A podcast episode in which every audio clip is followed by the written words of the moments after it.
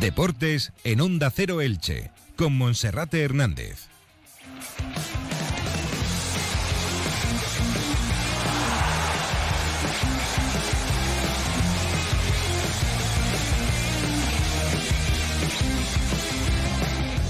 ¿Qué tal están? Un saludo, muy buenas tardes. Abrimos el telón de la actualidad deportiva en la sintonía del 102.0 de la frecuencia modulada. Llega el fin de semana y la antesala de la segunda jornada de liga en Primera División, que para el Elche tendrá que volver a esperar al próximo lunes a las 8 de la tarde en el Estadio Martínez Valero. Partido de estreno en el feudo franjiverde para el equipo de Francisco Rodríguez, que buscará sus primeros puntos de la campaña. Para este compromiso son seria duda Raúl Guti y Fidel Chávez. Buenas noticias para Gonzalo Verdú, que esta mañana ha comenzado a tocar balón en el campo municipal José Diez Iborra, mientras que Lucas Boyé y Javier Pastores siguen acumulando sesiones de trabajo con el primer equipo. No es nada descartado que puedan estar el próximo lunes en la lista de 23 citados, como también el último fichaje, Domingo Esquina, a la espera también de poder completar la plantilla con la llegada de un defensa central. En este sentido, el Elche negocia, entre otras posibilidades, la posible llegada del internacional colombiano Jason Murillo, futbolista que tiene un año más de contrato con la Sandoria y que conoce perfectamente el fútbol español porque entre otros equipos en España ha vestido la camiseta del Valencia, del Barça, del Celta de Vigo y del Granada. Viajaremos hasta Vigo para que nuestro compañero Rubén Rey nos hable de Jason Murillo y también entrevistaremos hoy en la sección de Sube con Ascensores Serki al veterano portero José Juan Figueras, que ha firmado por un equipo ilicitano, el Athletic Club Torrellano, después de haber rescindido el año de contrato que le quedaba con el Club Deportivo Alcoyano. Hasta los 2 menos 10 en esta jornada de viernes, toda la información deportiva que nos deja la ciudad de Elche. Un consejo y enseguida entramos en materia informativa. ¿Ha heredado una vivienda y está pensando en venderla? En Inmo Urbana somos expertos en la gestión de viviendas heredadas. Contamos con departamento jurídico propio para encargarnos de todo. Infórmese en Inmo Urbana, en cualquiera de nuestras oficinas, en Elche, en calle Reina Victoria 95, en Alenda Golf y en Bonalba Golf. Póngase en manos de nuestros profesionales. Somos expertos. Olvide sus preocupaciones. La solución, inmourbana.com. Este verano, coge tu sombrero y póntelo. Vente de resort con Cable World. Amplía tus servicios, trae un amigo, una amiga o abónate. Recoge tu sombrero y entra en un sorteo para un Luxury Resort. Consíguelo. Infórmate en nuestras oficinas o en cableworld.es. Comenzamos. Una y 33 minutos. El Elche Club de Fútbol esta mañana ha trabajado a puerta cerrada, como viene siendo habitual desde la pandemia, en el campo municipal José Díez Iborra.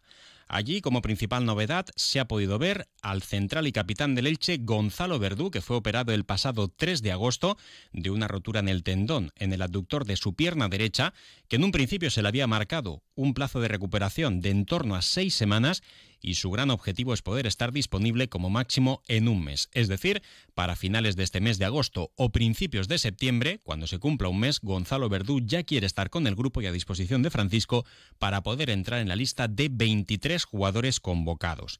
Hemos visto salir un poquito más tarde de lo habitual a Lucas Boyé 15 minutos después que el resto de sus compañeros para acudir con su vehículo particular a la ciudad deportiva. Lucas Boyé que lanzaba un mensaje de optimismo de cara a su recuperación y que para nada está descartado para el duelo del lunes a las 8 de la tarde ante la Unión Deportiva Almería. Buenas noticias también para Javier Pastore, que sigue acumulando sesiones de trabajo junto al resto de sus compañeros. Hoy estaba en esa eh, Perevigueta, en ese coche particular, eh, un coche retro muy antiguo que está decorado con los colores del Elche y con distinta serigrafía.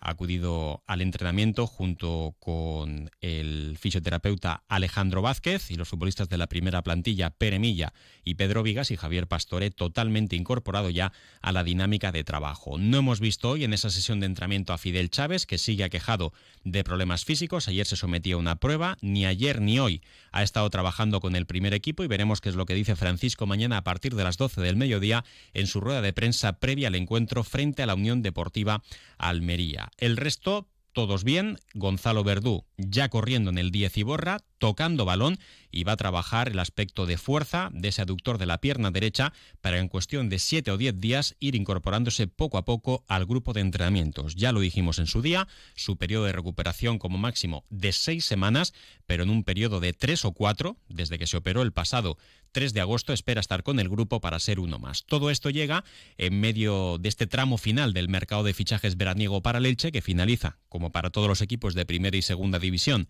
el próximo 31 de agosto a las 12 de la noche. Al Elche le quedan dos fichas vacantes, la correspondiente al número 2 y al número 25, que en caso de haber un tercer portero sería para ese guardameta, pero la intención del Elche es tener a Edgar Badía y Axel Werner y el Elche sigue rastreando el mercado para poder encontrar un defensa central que aumente el nivel en esa posición. Esta mañana el propietario del Elche, Cristian Bragarnik, ha madrugado más de lo habitual para acudir a primera hora al Estadio Martínez Valero. De hecho, cuando hemos llegado a primera hora de la mañana, ya estaba su vehículo allí, en la puerta cero del Estadio Martínez Valero, y Cristian Bragarnik, que quiere buscar ese futbolista que aumente el nivel en línea defensiva. Son muchísimos candidatos los que hay en el mercado, muchos de ellos se han mencionado ya a través eh, de los medios de comunicación, como el caso de Álvaro, el caso de Víctor Laguardia, de Rubén Bezo, que estuvo la pasada temporada en el Levante, ya sería el tercer futbolista que llega desde el Club Granota al Elche, y uno de los que parece que entusiasman, man, entusiasman más a la dirección deportiva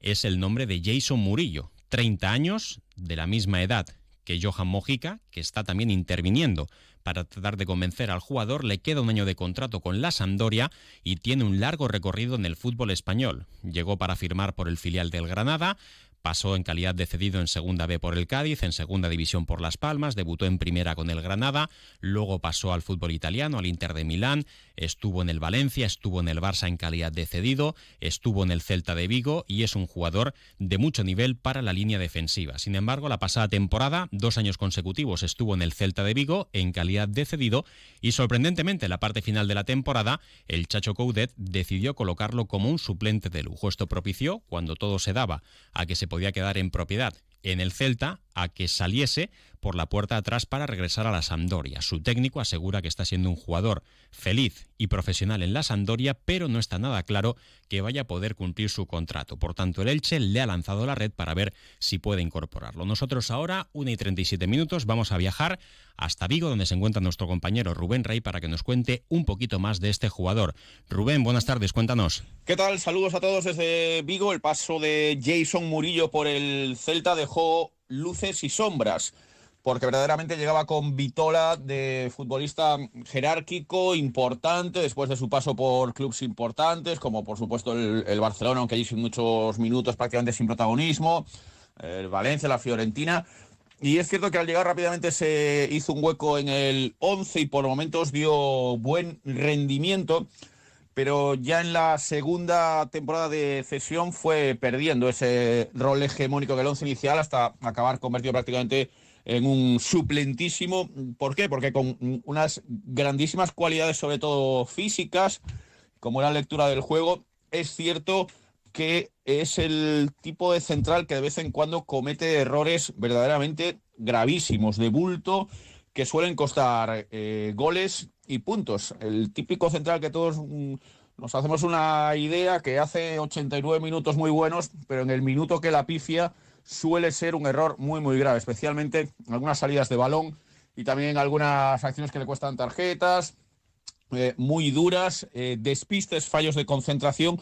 En todo caso, es un, sin duda un, buen central, pero que tiene esa laguna de atención al juego que posiblemente le haya impedido hacer una trayectoria mucho más eh, importante a mayor nivel en el, en el fútbol. Así que, bueno, pues no es que haya dejado ni mucho menos un grandísimo sabor de boca Jason Murillo en Vigo, aunque sí que se trata de un central de, nivel. Pues ese es el perfil, gracias Rubén, que precisamente suele buscar Cristian Bragarnik, futbolista que tenga calidad, que tenga experiencia, que tenga recorrido, que no esté en su mejor momento, porque eso abarata bastante el precio y luego se trata de sacar su mejor versión en tierras ilicitanas. Ya sucedió, por ejemplo, en el caso de Ezequiel Ponce, ya sucedió, por ejemplo, en el caso también de Lucas Boye y de otros futbolistas que en el Elche están encontrando su mejor versión. Es un futbolista experimentado, con largo recorrido, que tiene 30 años, que no es demasiado mayor y que además también tiene como objetivo, uno de ellos a nivel personal, poder volver a entrar en la órbita de la selección colombiana. Sería la primera vez en la historia, por supuesto, que el Elche tiene tres jugadores colombianos, además tres internacionales en su plantilla, y el 75%, si se juega con línea de cuatro, podría ser hasta eh, jugadores colombianos con el lateral derecho, el lateral izquierdo y uno de los, de los dos centrales. Bueno, eso está por ver todavía, queda algo de tiempo en la agenda de Bragarnik todavía para poder encontrar a ese jugador. Y bueno, pues ahí está ese nombre que apuntamos en la sintonía de Onda Cero, Jason Murillo.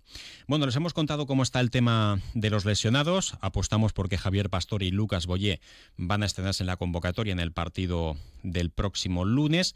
Eh, también destacar en cuanto a otros aspectos, por ejemplo, como curiosidad, hoy hemos visto a algunos peñistas acudir al, al, estadio para preguntar por el tema de los bombos, que parece que van a estar también bastante limitados, solo por parte de la Federación de Peñas o de la grada de animación, porque por lo visto, a nivel de seguridad en la liga, se quiere controlar bastante este tema, lo que puede afectar igualmente a la animación en los estadios de fútbol.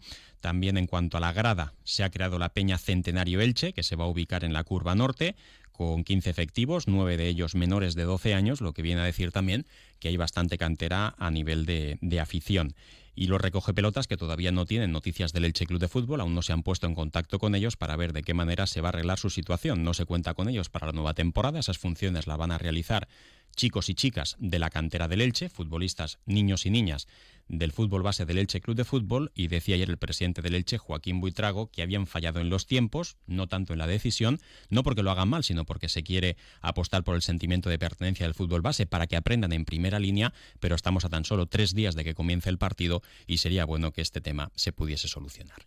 Una y 41 minutos, una pausa y enseguida hablamos con el portero gallego José Juan. Onda Cero Elche sube con ascensores Serki. Cada semana en Onda Deportiva Elche destacamos al mejor equipo, club o deportista de los últimos siete días. No corras riesgos innecesarios. Tu seguridad y la de tu familia están en juego. Visita la web serki.es. Y esta semana con nosotros, en esta sección de Sube con Ascensores Serki, vamos a recuperar a un jugador que lo fue del Elche Club de Fútbol, muy querido por todos, como es José Juan, y que hasta la pasada temporada, hasta hace escasamente unas semanas, pertenecía al Club Deportivo Alcoyano. Ahora regresa a Elche para seguir jugando al fútbol a sus 42 años y lo hace en el Athletic Club Torrellano, equipo que milita en la tercera federación. Saludamos ya al bueno de José Juan. José Juan, bienvenido, buenas tardes. Hola, buenas tardes. Bueno, pues de vuelta a casa o a tu segunda casa, podríamos decir. ¿Cómo ha sido lo de tu fichaje por el Athletic Club Torrellano, José Juan? Nada, fue todo ya muy rápido, ¿no? La verdad es que en Alcoyano me querían rescindir, no contaban conmigo y nada, ya cuando rescindí ya lleva unos días sentado con el Torrellano y nada, todo fue todo muy rápido, ¿no? Bueno, tú habías sido uno de los héroes del Club Deportivo Alcoyano en la Copa del Rey, sobre todo con aquel partidazo en la Copa contra el Real Madrid. Te tuviste muchísimo protagonismo, la gente a nivel nacional te lo reconocía a través de las redes sociales y de los medios de comunicación. Y resulta algo sorprendente, ¿no? Que haya ocurrido esto allí en Alcoy cuando eras una de las figuras de la afición, ¿verdad? Bueno, la verdad es que sí, a mí me sorprendió bastante, ¿no? Tiene un animal de contrato, no contaban conmigo, pero bueno, esto al final son cosas de fútbol, ellos han decidido eso y hasta que dan más vueltas, tenían otras cosas ya teníamos un acuerdo para decidir y ya ¿Por qué firmas por el Athletic Club Torrellano? Porque tú tienes instalada tu casa aquí en, en, Elche, desde que jugaras en el Elche Club de Fútbol, das dos pasitos atrás en cuanto a categoría, de primera federación pasas a tercera federación. ¿Ha primado el hecho de estar cerca de la familia y cerca de Elche para andar algo más cómodo y seguir haciendo lo que te gusta, que es jugar al fútbol? Sí, llevo ya aquí ya muchos años en Elche ya y todo hace mi este año en Elche y sí, la familia estamos aquí muy cómodos, nos empezó desde hace unos años eh, vivir aquí en Elche y sí, además todo que ya no está aquí, está pegado, ¿no? a ver que es todo perfecto, ¿no? No me muevo de, de Elche, no me muevo de Elche y a ver que aunque se dé pasos hacia atrás, pero bueno, al final buscar lo mejor para la familia también. José Juan, ¿cuál es el proyecto que te ha ofrecido el Athletic Club Torrellano para seguir jugando? Porque esto es una categoría semi-amateur o prácticamente amateur.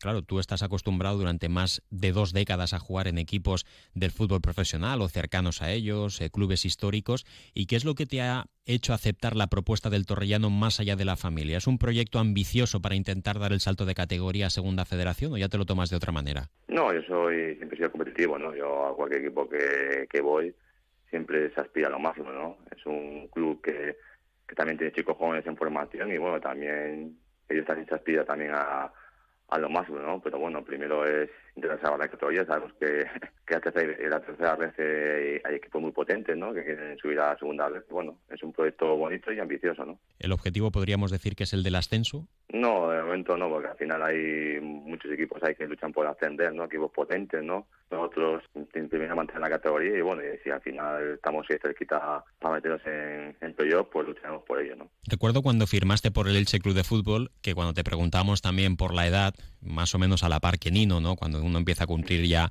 los 35, 36 años, siempre se te pregunta por la retirada y tú, al igual que le ocurría a tu ex compañero, pues andarás un poquito cansado con el tema. Pero yo recuerdo que tú siempre decías que te seguías cuidando y que año tras año ibas perdiendo un kilo de tu peso. A los 42 años y después de tanto tiempo te vas a quedar en los huesos, como sigas así, ¿no? Te va a quedar en el no, esqueleto. Ya. No, ya hace una temporada ya me marqué ya no bajar de ese más de peso, me marqué el objetivo ya mantenerme en ese peso que me encuentro bien, ¿no? Sobre 78 kilos y la verdad es que de ahí ni subo ni bajo y ahora que me encuentro bien físicamente y mentalmente, pues porque si iba a seguir bajar cada año de peso al final me iba a quedar en los huesos, ¿no? Claro, como sigas jugando tantos años, ¿no? y no, y al final pues he tenido que marcarme esa, esa línea, ¿no? De 78 kilos, 79 para estar bien físicamente y en, ese, y en ese peso me muevo, ¿no? Tienes 42 años y en diciembre cumplirás 43. ¿Cuánta mecha le queda a José Juan para seguir jugando al fútbol? Pues no, o sea, no puedo decir. Yo lo he dicho ya en estos tres años, ¿no? que mucha mucha gente me pregunta cuánto voy a, cuánto me queda de carrera y yo digo que no es más objetivo, ¿no? Yo voy día a día, voy a los entrenos como si fuera el último entreno, a los partidos igual, como si fuera el último partido porque nunca se sabe, porque a lo mejor dentro de tres o cuatro meses mi cuerpo dice basta, ¿no? Yo me, no me marco objetivo, me marco día a día, ¿no? Eh, estamos viendo últimamente, pues, el caso que mencionaba antes, el de Nino, ahora el de Joaquín también, que sigue en el Real Betis, el de José Juan en el Alcoyano y ahora en el Torrellano. Para ti, ¿lo de la edad es algo que está solo en la mente o realmente también en lo físico se nota que poco a poco va mermando un poco se va ganando en experiencia, pero se va perdiendo cierto potencial deportivo. Eh, José Juan, ¿cómo vives tú esto de, de, la edad y que siempre os estén repitiendo que si ya sois veteranos, si hay que colgar las botas o en tu caso los guantes? ¿Cómo lo vives tú, lo de la veteranía? Bien, lo llevas bien, ¿no? Porque al final sabemos que tenemos un, un número, ¿no? Pero al final es un, solo es un número, ¿no? yo creo que actualmente en el deporte, si ya cada vez hay más gente a una cierta edad que compite espectacular, ¿no? Porque ahora ya hay muchos medios de alimentación, de cuidado físico, no es como antes, ¿no? Que antes el jugador pues se tenía que retirar a los 30 años, muchos llegan a los 32, 33, pero ahora el mundo del fútbol evoluciona mucho y si te cuidas pues puedes aguantar muchos años más, ¿no? José Juan, y una vez que te retires, eh, has pensado, supongo también, ¿no? En el día de mañana, ¿a qué te vas a dedicar? Sí. ¿Te gustaría ser entrenador, preparador de porteros, eh, dedicarte a algo relacionado con el fútbol o tienes ya las previsiones hechas por otro camino? No, me gustaría dedicarme a, mi pasión, a, a, entrenar a porteros, a entrenadores de porteros. Ahora estoy también llevo unos años también en Gritango, ahí entrando a los, a los porteritos y la verdad es que es una cosa que, que me gusta y que me apasiona, ¿no? y enseñarle todo lo, todo lo que yo he aprendido en otros años de, de fútbol, ¿no? Fabuloso. Y ya la última, José Juan, una curiosidad. Te he leído a través de Instagram que te habían hackeado la cuenta en las redes sociales. Tú Sí. tenías miles de seguidores. ¿Cuántos tenías? Tenía 80.000 y sí, hace un par de meses pues me la hackearon y me borraron todo, me quitaron todos los seguidores y bueno. ¿Pero qué es lo la que te gente- hicieron? La, ¿Qué, la ge- la gente se aburre por ahí y me la hackean. qué es lo que pasó? ¿Se hicieron pasar No por ti? ¿Te la quitaron? No, me la quitaron, no sé, algo harían que yo qué sé, me quitaron ahí todos los seguidores de, de golpe. Intenté recuperarla, pero fue imposible, ¿no? Intenté hacer mis cosas, pero al final me fue imposible recuperarla y bueno, me tuve que, que abrir otra cuenta nueva, ¿no? ¿Y en las otras, en, en el resto de redes, bien? ¿Sigue siendo el mismo? ¿No has Sí, cambiado? en, tu- en Twitter, Twitter sigue siendo el mismo, ahí, ahí no me la no me consiguieron hackearla, ahí sigo el mismo y solo me hackearon la de la Instagram, ¿no? Bueno, pues nada, hay que seguir a la nueva cuenta de, José Juan, que es un tío fenomenal y que además es muy querido aquí en Elche, yo creo que, que en todo el fútbol español. José Juan, un placer tenerte de nuevo de regreso aquí en Tierras Ilicitanas. Te seguiremos de cerca, a ti y al Torrellano. Muchas gracias, Monserrat, por llamar. ¿El servicio de mantenimiento de tu ascensor no te ofrece un servicio permanente fines de semana y festivos? Llama a Ascensores Serki. Te daremos una solución a la medida de tus necesidades. En Ascensores Serki ponemos a tu disposición un equipo de profesionales rápido y eficaz. Los héroes de tu comunidad siempre están a tu servicio. Llama ya al teléfono 965 42 23 76 o visita serki.es. Para terminar, contarles también que ya se conoce el horario del partido Barça-Elche, que será el sábado 17 de septiembre a partir de las 4 y cuarto de la tarde. Antes, este lunes, se juega contra Almería, la tercera jornada Elche-Real Sociedad, sábado a las 5 y media de la tarde contra el Villarreal en el Estadio de la Cerámica, el domingo 4 de septiembre a las 6 y media y la quinta jornada en el Martínez Valero Elche Athletic Club de Bilbao, domingo 11 de septiembre a las 4 y cuarto de la tarde. También destacar que el próximo lunes en Elche habrá mil seguidores de la Almería, se han agotado las 700 localidades que envió el Elche y muchos aficionados de la Almería han comprado su entrada a través de Internet. Y por último, en página polideportiva, hoy se inicia el trofeo Festa del Elche de balonmano femenino. El Club Balonmano Elche recibe al Granollers. Será a partir de las 7 y media de la tarde en el pabellón Esperanza. Lo dejamos aquí. Ahora momento para la información local y comarcal. Un saludo.